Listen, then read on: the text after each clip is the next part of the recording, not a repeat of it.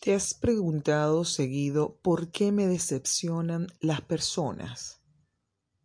¿Es porque soy muy confiado? ¿Es porque los seres humanos son muy egoístas? ¿Hay un problema con ellos o soy yo? Todos sabemos que las decepciones marcan y no se olvidan. Inclusive, le hacemos pagar a personas que van apareciendo en nuestra vida por lo que nos hicieron en el pasado. Por años, esas emociones nos van recordando por qué no deberíamos confiar, van carcomiéndonos. Tristeza nos queda muchas veces y nos preguntamos una y otra vez, ¿por qué terminan fallándome las personas? Y en medio de tanto dolor, terminamos por no relacionarnos de nuevo, por temor a repetir la experiencia.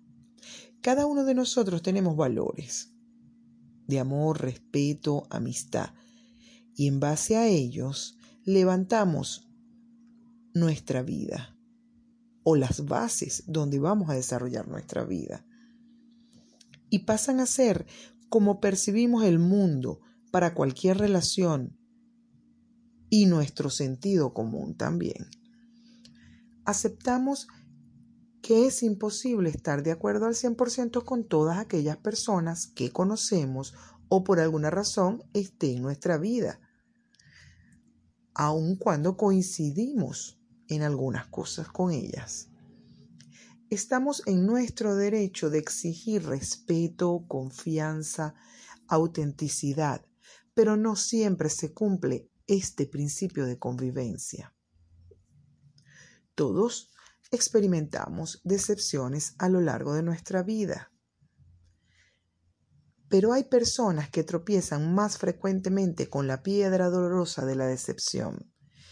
Es aquí donde debemos poner atención, pues no debemos depositar de inmediato nuestra confianza en quien acabamos de conocer.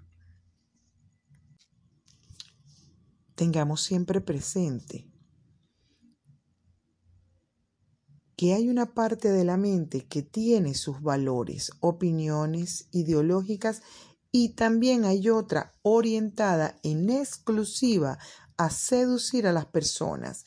Queremos caer bien, integrarnos, lograr amigos y conquistar a quien nos atrae.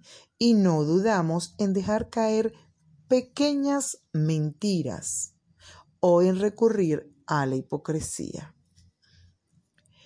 A medida que avanza una relación, van demostrando quiénes son en realidad y notamos que no compartimos los mismos valores.